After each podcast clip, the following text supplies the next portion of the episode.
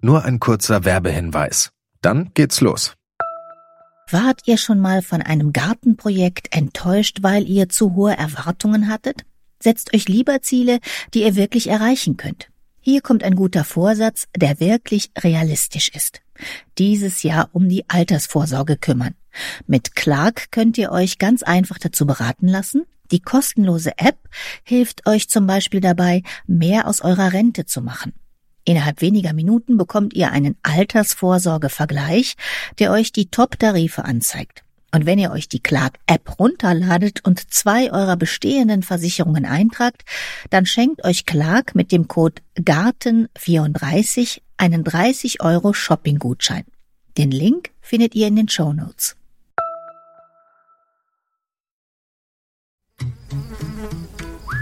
Gartenradio mitten im Grünen. Es ist Januar, die Natur ist in Winterruhe, viele Bäume und Sträucher sind kahl und da ist man ja wirklich froh über jedes bisschen Grün, das Farbe in die kahle Landschaft bringt. Und deshalb reden wir in dieser Folge jetzt mal über ein immergrünes Süßgras. Es stammt aus Asien.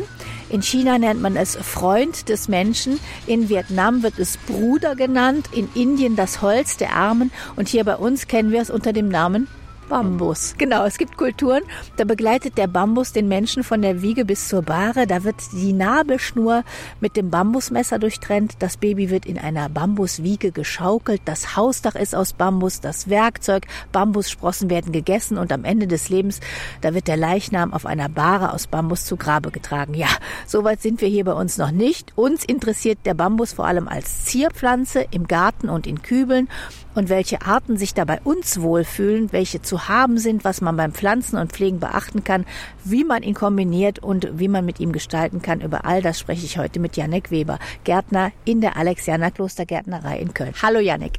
Hallo Heike. Machen wir doch erstmal eine Bestandsaufnahme. Es gibt tausend verschiedene Bambusarten, sogar noch mehr. Welche gemeinsamen Merkmale teilen die? Dass die sehr schnell wachsen, die behalten die Blätter und das sind Pflanzen, die sehr unregelmäßig blühen. Das ist eine der äh, allgemeinen Gemeinsamkeiten. Und es ist eine Pflanze, die sehr gut wieder aus dem Wurzelbereich austreibt und in unseren Breiten nicht heimisch ist. Keine der Bambusarten kommt aus Europa, sondern die kommen alle aus Südostasien. Äh, da kommen eigentlich die Bambusarten alle her. Und du hast gesagt, die wachsen sehr schnell. Die wachsen wirklich innerhalb von zwei Monaten zu ihrer Endgröße. Das heißt aber nicht, dass die alle groß werden. Nein, nein. Es gibt ja bodendeckende Bambusarten, die sehr klein bleiben, also vielleicht so Kniehöhe. Und es gibt natürlich auch die Riesen unter den Bambusarten, die dann mal locker fünf bis zehn Meter hoch werden oder sogar noch höher werden. Das ist eine sehr breit aufgestellte Pflanzengruppe. Denen ist aber allen gemeinsam, dass sie eben keine farbigen Blüten haben, sondern über den Habitus und über die Blätter oder die Blattform darüber wirken. Das ist ein Gras. So wie Rasen oder wie ein Pampasgras, selbst die hohen, die ja auch richtiges Holz bilden, wo man mit heizen könnte oder ähnlichem, sind immer noch Gräser. Und deshalb ist hier, wir stehen ja jetzt gerade hier bei einem Bambus, ist dieser Stängel auch kein Stängel, sondern ein Halm. Ein Halm. Das ist ein Halm, genau, ja. Und faszinierend finde ich, dass dieser Halm, die gibt es ja natürlich auch in ganz schmal oder auch in Ofenrohrdick. Und in jeder Dicke kommt der schon so aus dem Boden? Ja, in dem Durchmesser kommt er aus dem Boden und er legt auch nicht im Durchmesser noch zu. Das ist auch eines der typischen Merkmale für Gräser, dass die schon im Enddurchmesser aus dem Boden wachsen und sich dann so nach und nach wie so aus dem Ziehharmonika-Prinzip auseinanderschieben. Die Zellen vergrößern sich, aber vergrößern sich eben nur in die Länge, nicht in die Breite. Und bei dem Bambus fällt es umso mehr auf, weil es eben ein sehr starker Halm letztlich auch ist, der sehr stabil ist. Jetzt haben wir schon viele Gemeinsamkeiten vom Bambus besprochen, dann kommen wir doch jetzt mal zu den Unterschieden der Halm? Der kann ja ganz unterschiedlich aussehen. Der kann unterschiedliche Farben haben, der kann Maserungen haben. Es gibt ja wunderschöne Bambusarten, die so Streifen auf den Blättern und den Halmen kann es haben. Gemaserte, sehr viel Gelbanteil zum Beispiel als Halm. Das ist jetzt hier eine Sorte, die ist fast schwarz oder so ein sehr, sehr dunkles Braun. Es gibt die in sattgrün und dann sind auch immer die Abstände zwischen den einzelnen Knoten können sehr unterschiedlich sein. Also der Halm selber hat auch eine Attraktivität. Und dann sind wir schon beim Blatt. Vor was für einem Bambus stehen ja, das wir? Ist Fragesia moriale. Das ist also ein Schirmbambus, nennt sich das auf Deutsch. Das ist also eine der Klassiker, die im Gartencentern verkauft werden. Auch das ist den meisten Bambusarten üblich. Ein längliches Blatt eher.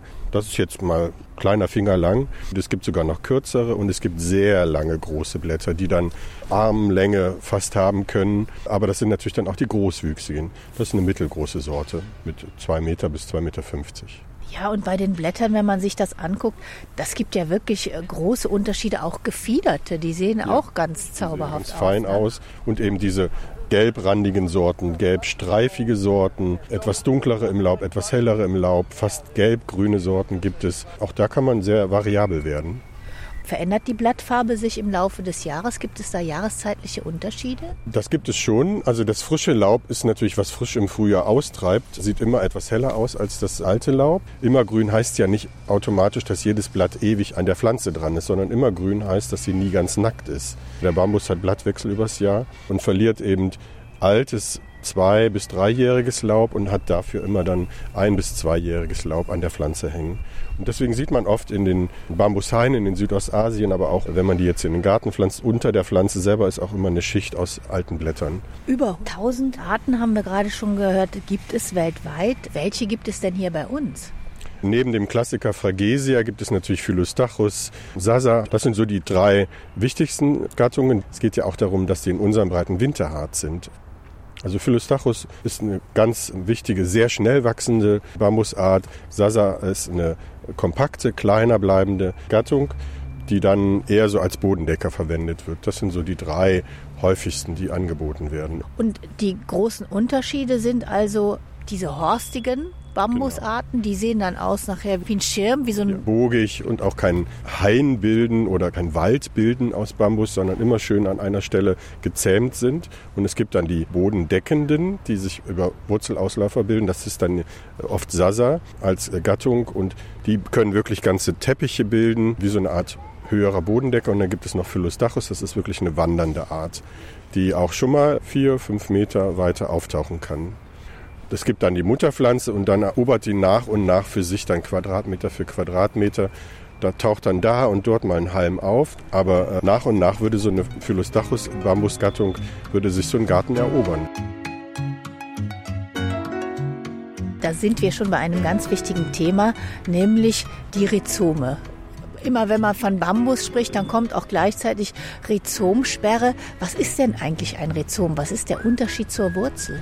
Rhizom ist eine spezielle Art von Wurzel, nämlich eine Wurzel, die darauf angelegt ist, unter der Erdoberfläche sich vorzubewegen, aber die hat die Möglichkeit, einen neuen Trieb zu bilden. Das unterscheidet die von einer gewöhnlichen Wurzel, von einer Pfahlwurzel oder von einer einfachen Seitenwurzel oder von Wurzelmyzel. Ein Rhizom ist eine Art, sich vegetativ zu vermehren und äh, von der Mutterpflanze wegzuwandern und selbstständig zu werden. Ein Vermehrungsorgan könnte man das nennen. Und ich habe von einem Versuch gelesen, den ein japanischer Professor mit seinen Studenten gemacht hat. Die haben Bambus gehabt auf einem 1000 Quadratmeter Stück und dann haben die ganz vorsichtig mal ausgegraben, was da für ein ja. Netz drunter ist. Und die haben dann ein Rhizomnetz gefunden von 30 Kilometern und von 5 Tonnen. Wenn man sowas einpflanzt und man möchte das je wieder loswerden, dann muss man Bagger bestellen. Ja, das erfahren wir auch von Kunden. Wenn diese Philostachus-Art zum Beispiel in den Garten gepflanzt wurde, dann kommt dann wirklich das Galaber-Unternehmen und nimmt den Boden raus, auch bis zu einer Tiefe von bestimmten Meter, koffert den kompletten Garten aus, um das Problem dann wirklich zu beseitigen. Weil wenn man dem freien Lauf lässt, dann erobert er auch einen Garten und auch den Nachbargarten und auch den Nachbargarten davon. Das ist dann sehr aufwendig. Also deswegen empfehlen wir eben entweder Bambusarten zu nehmen, die keine Ausläufer bilden oder auf jeden Fall den Bambus einzusperren, die Wurzeln einzusperren. Sonst wächst einem das über den Kopf und das ist dann sehr teuer, einen 100 Quadratmeter Garten auszukoffern.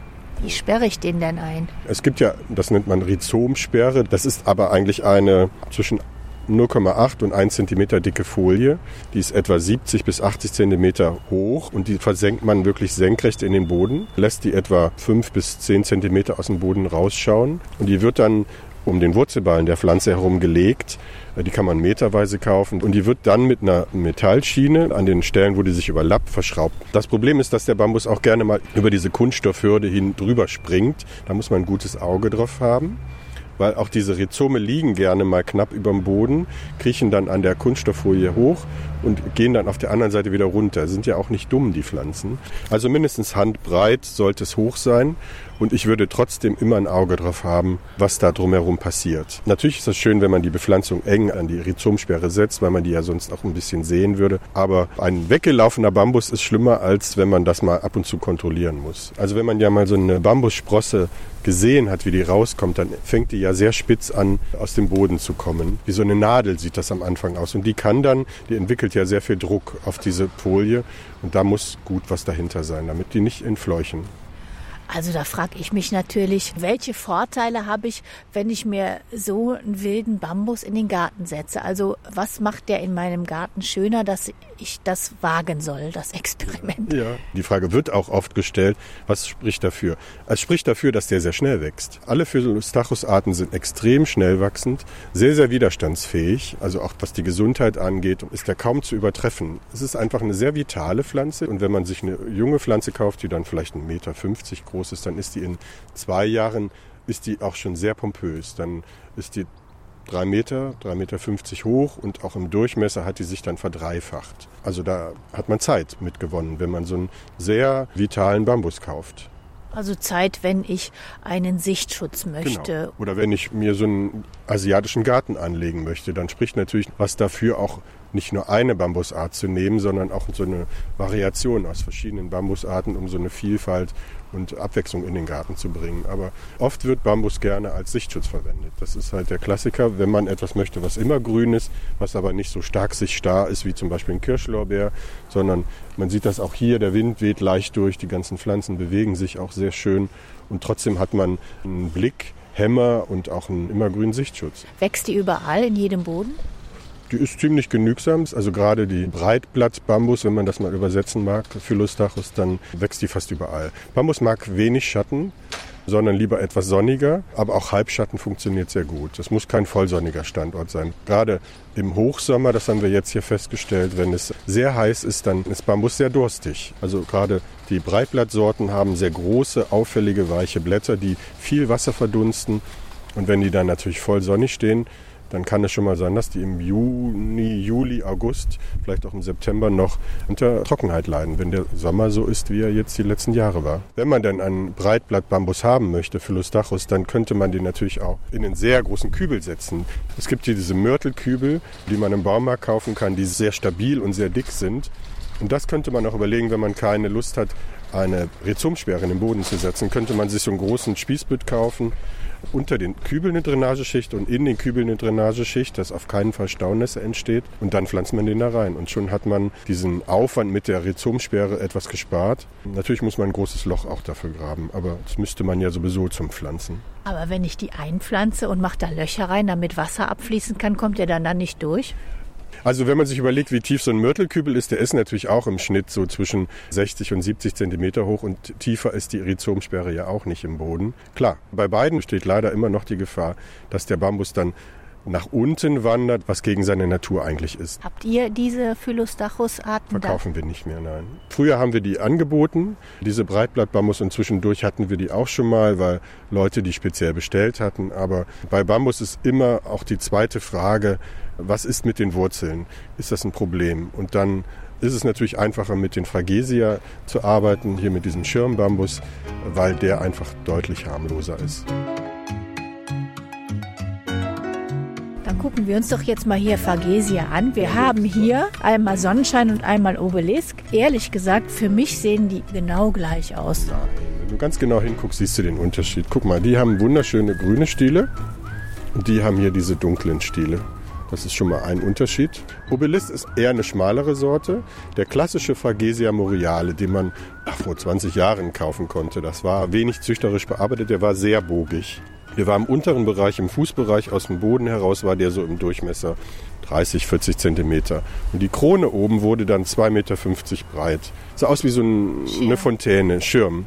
Das ist den Leuten natürlich oft zu breit für eine Hecke. Bambus kann man zwar auch schneiden, aber letztendlich soll das ja auch ein Stück weit einfacher sein, wenn man das für eine Hecke pflanzt. Also züchtet man Bambus-Fragesia-Sorten, die schmaler sind und die nicht mehr so stark überhängen wie eben diese Obelisk, die die Tendenz hat, aufrechter zu wachsen und nicht oben zu kippen. Natürlich muss man die enger pflanzen. Wenn man die als Hecke pflanzen möchte, dann pflanzt man so auf einen Meter zwei Stück. Und dann ist die ganze Sache in drei Jahren so, dass der Kunde zufrieden ist. Dass das eine dichte grüne Hecke ist. Hier zum Beispiel die Sonnenschein. Das ist jetzt eine Sorte mit den grünen Trieben, die auch nicht mehr so stark überhängt, aber doch noch im oberen Bereich etwa einen Meter bis einen Meter 50 breit werden kann. Jetzt, wo du es gesagt hast, die sieht tatsächlich, finde ich jetzt, wenn ich jetzt so genau vergleiche, mit den grünen Halmen ein bisschen freundlicher noch aus ja. als die mit den braunen. Aber es gibt Leute, die wollen diesen Kontrast zwischen diesem sattgrünen Laub und diesen dunklen Stielen. Es gibt sogar noch welche, die haben noch dunklere Stiele. Übers Jahr hin haben wir bestimmt zehn verschiedene Bambusarten und wir selber müssen da oft auch noch ein bisschen recherchieren, was jetzt wirklich der Unterschied ist manchmal. Also es ist ja jetzt Januar, wir haben jetzt nicht so viele Bambusarten da. Wann ist denn eine gute Zeit? Wann hat man denn eine März, große April. Auswahl? März, April. März, April haben wir, manche Leute möchten ja auch schon einen Bambus, der vielleicht sechs, sieben, acht Jahre alt ist und dann so eine Höhe von 1,80 Meter, 2 Meter hat. Oder für einen Kübel reicht dann wahrscheinlich oft eine Größe schon mal von einem Meter. Manchmal haben wir zehn Sorten hier stehen gute Auswahl. Aber alles nur Fragesia. Das ist die harmlose Schwester von dem Breitblattbambus. Die sich äh, zivilisiert verhält ja, im genau. Garten. Jetzt hast du schon gesagt, ich könnte also eine Hecke gestalten mit einem Bambus, der oben nicht so schirmartig wächst. Wie kann ich den noch im Garten einsetzen? Wie kann ich mit Bambus gestalten und was würde eventuell dazu passen? Na, der Klassiker ist natürlich, dass man überlegt, Südostasien als Thema, also China, japanische Gärten, dass man das aufgreift, weil Bambus sieht natürlich am schönsten aus, wenn man das kombiniert mit einem Rhododendron, mit Azaleen, mit allem, was so an China erinnert. Exotik, dass man sowas in den Garten holt. Besondere asiatische Kiefern, wie eine Mädchenkiefer zum Beispiel, die man auch ein bisschen bonsaiartig schneidet, zum Beispiel sehr gut dazu passen. Vielleicht ein paar Gräser und Farnen in den Fußbereich, weil Bambus hat leider die Tendenz, im unteren Bereich dann ein bisschen unschön auszusehen. Aber man kann das sehr gut kombinieren mit teppichartigen Bodendeckern, die dann auch dieses Laub so ein bisschen schlucken vielleicht. Ich habe Fotos gesehen, die hatten Waldsauerklee darunter. Das ja. sah ganz zauberhaft aus mit so mhm. kleinen rosa Blüten, weil der Klee hat ja auch so eine filigrane Blattstruktur. Ja. Also das sah toll aus. Genau. Muss man gucken, wie winterhart der ist. Und die Leute möchten natürlich auch ein Stück weit was, was trittverträglich ist, ein bisschen, um in dem Bambus auch zu arbeiten. Was die Japaner auch machen, ist natürlich Moos unter dem Bambus äh, zu legen oder sich entwickeln zu lassen. Dafür muss man natürlich permanent das Laub, was der Bambus abwirft, entfernen, weil Moos mag ja keine Abdeckung mit irgendeiner Pflanze, sondern es braucht ein offener, feuchter Standort. Aber man könnte zum Beispiel auch äh, Parisandre, also Schattengrün äh, heißt das auf Deutsch, oder Cotoneaster oder ähnliche Bodendecker nehmen. Ich Bambus passt nicht zum Beispiel in einen English Border oder in einen Bauerngarten oder in so einen klassischen Landhausgarten. Man muss sich immer sagen, wenn man über einen großen Bambus spricht, also zwei Meter, zwei Meter, fünfzig, dann gibt er eigentlich den Stil schon vor im Garten. Es gibt Leute, die nehmen das lockerer, aber wenn man so ein Thema verfolgt im Garten und sich für Bambus entschieden hat, dann hat man sich mit dem Bambus für ein Thema eigentlich schon entschieden. Noch eine schöne Kombi habe ich gesehen mit Zwiebelpflanzen, Frühlingsblühern. Auch das ist eher ungewöhnlich, aber das kann man machen, weil der natürlich wunderschön frisch im Frühjahr ist und den Zwiebelpflanzen nicht die Schau stiehlt. Also ich könnte mir das gut vorstellen, dass man selbst Schneeglöckchen darunter oder Blaustern oder Muskari, aber auch Wildtoten und ähnliches. Aber wenn ich an Bambus denke, denke ich natürlich an China, Vietnam, Kambodscha, Laos. Wenn wir jetzt bei dem Gartenbambus bei Phagesia bleiben, was braucht der so in der Pflege? Was für einen Boden, was für einen Standort? Er sollte nicht zu lehmig sein, der Boden. Und auch nicht zu steinig. Er sollte eine Bodentiefe von Meter bis einen Meter 20 etwa haben. Ich habe auch schon Bambus gesehen auf Dachterrassen, aber eben dann auch nur Fragesia und nicht diesen Breitblattbambus, der sehr aggressiv ist weil auf einem Garagendach, da ist ja auch eine Folie drunter. Und bevor der dann da den Boden kaputt macht und das richtig teuer wird, würde ich dann immer entweder ganz auf Bambus verzichten oder wenn dann eben diese harmlose Version des Schirmbambus, des Phagesia. Aber was ich auch schon gesehen habe, wir hatten bei einem Kunden eine Hecke, also eine richtige Hecke und der hat den sehr, sehr ordentlich geschnitten. Das machen ja die Japaner auch, die schneiden einzelne Triebe raus von der Höhe her und die schneiden ihn auch in der Breite. Dann kann der wirklich fast wie ein Stück Rasen, aber senkrecht aussehen. Man muss dann wirklich permanent dranbleiben und die frischen Triebe immer wieder nachschneiden, die aus der Form herauswachsen. Aber es kann eine dichte grüne Hecke werden, die dann so vielleicht 60 bis 80 Zentimeter breit ist und dann zwei Meter hoch ist. Der wirkt dann natürlich nicht mehr wie dieses freie, lockere Gras, sondern ja wie ein Stück Rasen, was man aber in die Höhe gestellt hat. Also wenn ich jetzt hier ein Stückchen abschneiden würde von mhm. dem Halm, dann wächst der da aber nicht mehr weiter. Nein, nein, das ist ja aber auch der Vorteil dabei. Wenn man Liguster hier abschneiden würde, würde der ja dann versuchen weiter zu wachsen. Das ist ja der Vorteil bei den äh, Bambusarten, dass die jedes Jahr aus dem Boden neue Triebe bekommen und die neuen Triebe sind eigentlich immer höher als die alten Triebe. Wenn man die schöne Hecke bei zwei Meter hat, dann sieht man im Frühjahr lauter kleine neue Pinne oben rausgucken. Und selbst wenn die noch keine Blätter haben, kürzt man die in der Höhe ab. Und dann öffnen sich an den schlafenden Augen, könnte man das nennen, die Blätter und dann wird er nach und nach dichter. Es ist ja ein Süßgras, aber ich mache das nicht wie bei anderen Gräsern, dass ich das im Frühjahr einfach Nein. mal ratzeputz zurückschneide.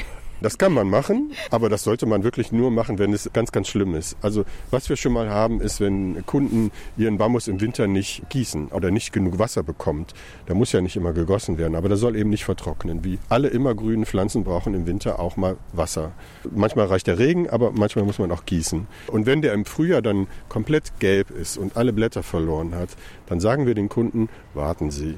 Seien Sie geduldig und warten so bis Ende Mai, Juni. Und wenn dann nichts passiert ist, dann schneiden Sie den zurück. Aber schneiden Sie den nicht schon so früh zurück. Oft schlägt er eben aus dem alten Holz wieder aus. Deswegen radikal zurückschneiden, ja, aber ruhig bis Sommer warten, wenn man ein Problem beseitigen möchte. Nur im Notfall. Ansonsten ja. einzelne Halme raus. Genau. Und dann kann man auch in der Spitze schneiden.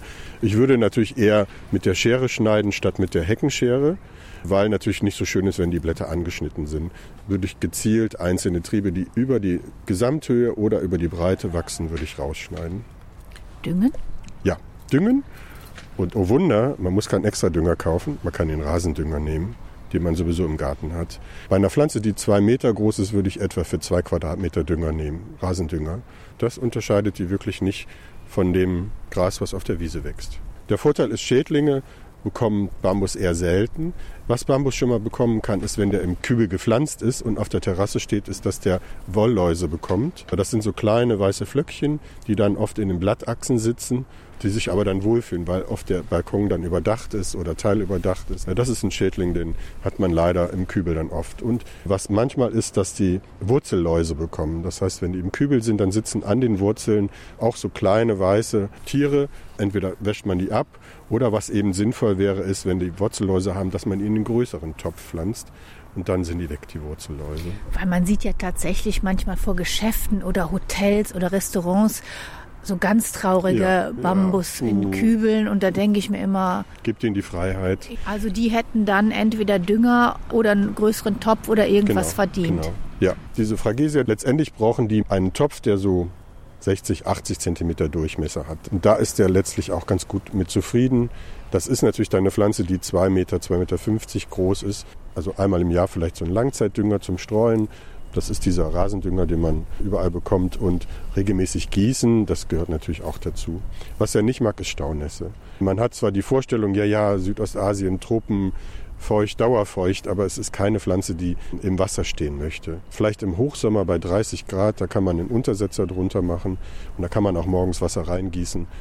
Aber spätestens jetzt im Winter und auch im Frühling noch sollte der nicht im Wasser stehen, weil Wurzelfäule ist dann nämlich auch ein Problem.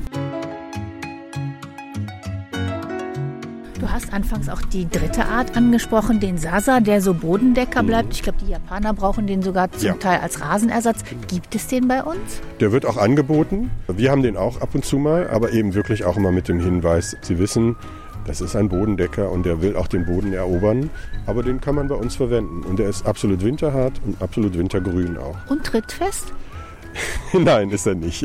Man kann dazwischen treten, das ist der Vorteil. Das ist ja kein Bodendecker, der auf dem Boden liegt, sondern das ist ein niedriger Bambus, der äh, so zwischen 30, 40 Zentimeter hoch wird. Und da kann man auch zwischen die einzelnen Halme treten, das verträgt er gut. Das ist bei dem Bambus, der ist ja ziemlich tough. Und der Vorteil ist bei diesem Bodendeckenden, der schluckt ja auch dann das ganze andere Laub, was zwischen die Halme fällt. Und der sieht immer sehr ordentlich und sauber aus. Apropos Laub, man sieht es ja auch hier bei euch, also da kommt ordentlich Ja. was zusammen. Ja, Ne? das spricht äh, dann leider nicht für Phragesia. Das ist eine der Gattungen, die wirklich viel, viel Laub verliert und dann auch leider noch so ein dünnes, kleines Laub, was sich zusammenrollt und gerne zwischen die Planken auf der Terrasse fällt. Und dann hat man irgendwann unter der Terrasse natürlich eine Menge Laub liegen. Wenn man das denn nicht möchte, dann spricht natürlich eher vieles für diesen Breitblattbambus der wirklich sehr große Blätter hat, die man gut zusammenkehren kann, weil der deutlich weniger Laub verliert. Der Schirmbambus, manche sagen, der saut eine Menge rum. Also der wirft wirklich übers Jahr viel Laub ab. Der ist nie kahl, aber der, unten drunter ist immer eine dicke Schicht mit Blättern. Das hält doch den einen oder anderen davon ab, auf dem Balkon einen Schirmbambus zu verwenden. Aber im Garten könnte das liegen bleiben, das macht nichts. Nein, das macht nichts. Im Gegenteil, das sorgt ja dafür, wenn das liegen bleibt, dass kein Unkraut entsteht. Das ist wie Mulchen mit ökologischem Material, was die Pflanze sich selber produziert hat. Die Pflanze macht das ja auch, damit die eben nicht so Konkurrenz im Fußbereich hat, sondern damit zum einen Nährstoffe gespeichert werden im alten Laub und dann der Boden frei ist von Beiwuchs. Jetzt mahnen wir ja immer in unseren vielen, vielen Folgen auch Artenvielfalt und Insektenfreundlichkeit. Und wie sieht das denn beim Bambus aus? Also aus ökologischer Sicht ist der Ein Flop. Also grundsätzlich Gräser sind ja Windbestäuber. Beim Bambus kommt eben noch dazu, dass der per se ja nicht blühen soll. Also bis auf die Schädlinge, die leider ja auch ein Problem sind, ist da nichts zu holen. Also dann nistet weder ein Vogel drin, noch frisst da irgendein Käfer dran. Wenn man Ziegen hat, die fressen das ganz gerne. Aber ansonsten ökologisch ist Bambus in unseren Breiten völlig wertlos. Ist nur schön. Also wie würdest du denn dann den Einsatz von Bambus Ich würd- empfehlen? Also ich finde, als Sichtschutz ist es keine schlechte Idee. Und auf dem Balkon, wenn man einen Kübel hat, ähm, dafür vielleicht noch andere Sachen dazu kombiniert, dann finde ich, es- ist es äh, legitim, sich für einen Bambus zu entscheiden. Aber ein reiner Bambusgarten, da müsste man einen sehr großen Garten haben, um dann das Ganze vielleicht nochmal auszugleichen. Aber wenn man sich überlegt, man möchte so einen ostasiatischen Garten haben, dann ist das alles eher selten äh, ökologisch wertvoll in unseren Breiten, weil auch der Rhododendron und die Azalee ja wenig Insekten abholen. Die meisten Gräser ja auch. Dann hast du die Blüte schon angesprochen. Das ist wirklich ein Phänomen, worüber auch Wissenschaftler rätseln, Genau. dass nämlich manchmal es Jahre gibt, dann blühen die auf der ganzen Welt gleichzeitig. Ja, genau. Und das ist immer ein Problem, weil das nämlich, selbst wenn die in Ostasien blühen, auch bei uns blühen. Komischerweise haben die irgendwie Kontakt miteinander. Und wenn Bambus blüht, dann hat er seinen Zweck erfüllt. Dann blüht er und vermehrt sich dann auch. Der bildet dann ganz viele Samen, ganz viele kleine Bambusschösslinge säen sich aus, aber die Mutterpflanze sagt dann auf Wiedersehen. Und dann ist vorbei. Und das letzte Mal war das, glaube ich, Mitte der 90er. Ja, ich habe es auch miterlebt. Die ganzen Bambus, die man im Verkauf hatte, da gab es keine Gnade. Alle haben geblüht, egal wie alt, wie groß. Und dann war ganz viel weg gewesen. Aber dieses große Blühen, das gab es jetzt schon lange nicht mehr. Das Ist steht, auf wieder der, dran, steht ne? wieder auf der Liste, genau, für die Mutter Natur. Und dann wird man sehen, ob das ein Unterschied ist, ob die Obelisk anders blühen, ob Sonnenschein oder die, die alle dann gleichzeitig blühen. Der Vorteil ist natürlich, dass dann wenn das so ist, dann blüht natürlich nur Phragesia an der Zeit zum Beispiel und die Philostachus blühen in einem anderen Jahr oder anderen Jahrzehnt und die Sasa blühen in einem anderen Jahrzehnt. Aber die Gattung blüht wirklich gleichzeitig. Wie sah denn die Blüte aus? Sehr fein. Das sieht aus wie ein lockeres Gras. Also wenn man sich so eine Haferblüte vorstellt, dann ist das alles eine Nummer kleiner, eine Nummer feiner. Und der Vorteil ist eben, dass sie da ein, unter dem Bambus dann einen offenen Boden haben. Dann haben sie ganz viele neue kleine Bambus. Und dann ist da vielleicht auch manchmal ein Glücksgriff dabei, der ganz toll und besonders ist, wenn man das möchte. Jetzt kennen Bambus von uns auch viele vielleicht als Sprosse auf dem Teller. Und ich war ganz erstaunt, dass tatsächlich die meisten Bambusarten auch hier bei uns essbar sind. Ja, ja. Keiner der Bambusarten ist giftig eigentlich. Zumindest habe ich bisher noch von keinem gehört. Natürlich ist so eine Phragesia Bambussprosse eine Nummer kleiner als diese klassischen Bambussprossen, die man beim Chinesen bekommt. Aber die Gräser sind alle essbar. Das spricht auch für den Bambus, wenn man vielleicht Kinder im Garten hat und Angst hat, dass die durch den Garten gehen und alles essen, dann ist das mit einem Bambus kein Thema. Und der japanische, der chinesische Bambussprossenernter, habe ich mir sagen lassen, der geht mit nackten Füßen über den Boden. Und wenn die merken, da kommen neue Sprossen raus, dann häufeln die das so ein bisschen an wie Spargel und pulen dann irgendwann diese Bambussprosse daraus. Das wäre doch mal ein Versuch wert bei uns, oder? Ja, das könnte man überlegen. Die Bambussprossen, wo ich gesehen habe, wie die geerntet werden in Laos, das waren ja schon Kavenzmänner. Die hatten den Durchmesser locker von einem Arm. Da war natürlich auch mehr zu holen. Also vergleichbar wirklich mit dem Spargel. Man sticht den ab, hat dann ja, fast einen Meter langen Bambussprosse und dann schält man die, weil man ja gerne das innere Weiche möchte und nicht diese harten Außenschalen, die schmecken ja so ein bisschen strohig, wie zum Beispiel bei Artischocken. Da nimmt man ja auch nur das weiche Herz der Pflanze. Ja, ich stelle mir das mit kleinen etwas aufwendig vor, die auszuputzen. Es gibt tatsächlich eine Seite vom Bundesinformationszentrum Landwirtschaft. Werde ich den Link mal auf die Gartenradioseite stellen, wo genau beschrieben wird, wie man es macht und welche Sorten besonders essbar sind. Die meisten muss man, glaube ich, kochen, weil die, die produzieren ein Glykosid, Taxiphyllin, von dem sich im Magen giftige Blausäure abspaltet. Wenn man das aber kocht, ja. dann geht's wieder und manche kann man sogar roh essen. Also da ist echt gut, wenn man sich vorher informiert. Und man kann es schon sehen, wenn der Bambus im Namen das Edulis hat, das heißt nämlich essbar. Wir hatten noch keinen Kunde, der nach Bambus gefragt hat, der für die Küche geeignet wäre. Ja, das haben ja. wir noch gar nicht so auf dem Schirm. Vielleicht ist das was für die Zukunft, ja. dass man sagt, wir machen jetzt demnächst Bambuswälder und ernten Bambussprossen. Na, das spricht ja auch ökologisch für den Bambus, weil das natürlich eine Pflanze ist, die extrem schnell Masse bildet, viel CO2 bindet und dann nicht in unseren Breiten, aber eben in Südostasien ein Arounder ist, was du wirklich schon im Eingang gesagt hattest. Nichts, was wir aus Holz machen, könnte man nicht auch aus Bambus machen. Das ist ja ein universales Holz. Bambus ist schon die Zukunft. Ich weiß nur nicht, ob es die Zukunft in Europa ist. Hast du denn schon mal irgendwas aus Bambus gemacht? Also ich im Urlaub mal, ich war in so einer ähm, Erntekommune gewesen in Kambodscha und, und da konnte man seine eigenen Stäbchen schnitzen. Das war mir zu doof. Aber was es auch ganz toll ist, gibt es so Papier aus Bambusarten und auch Baugerüste, auch große aus Bambus. Da sieht man erstmal, wie lang der wird. 12, 20 Meter lange Dinger.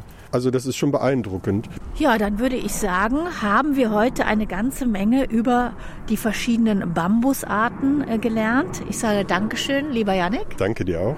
Wie immer gibt es auch ein paar Bilder auf gartenradio.fm und auch den Link für alle, die sich für Bambussprossen selber anbauen interessieren.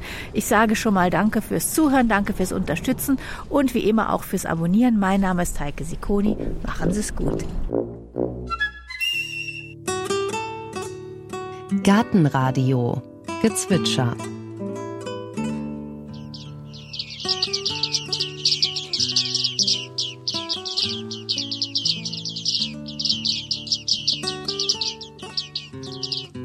Das war die Bartmeise.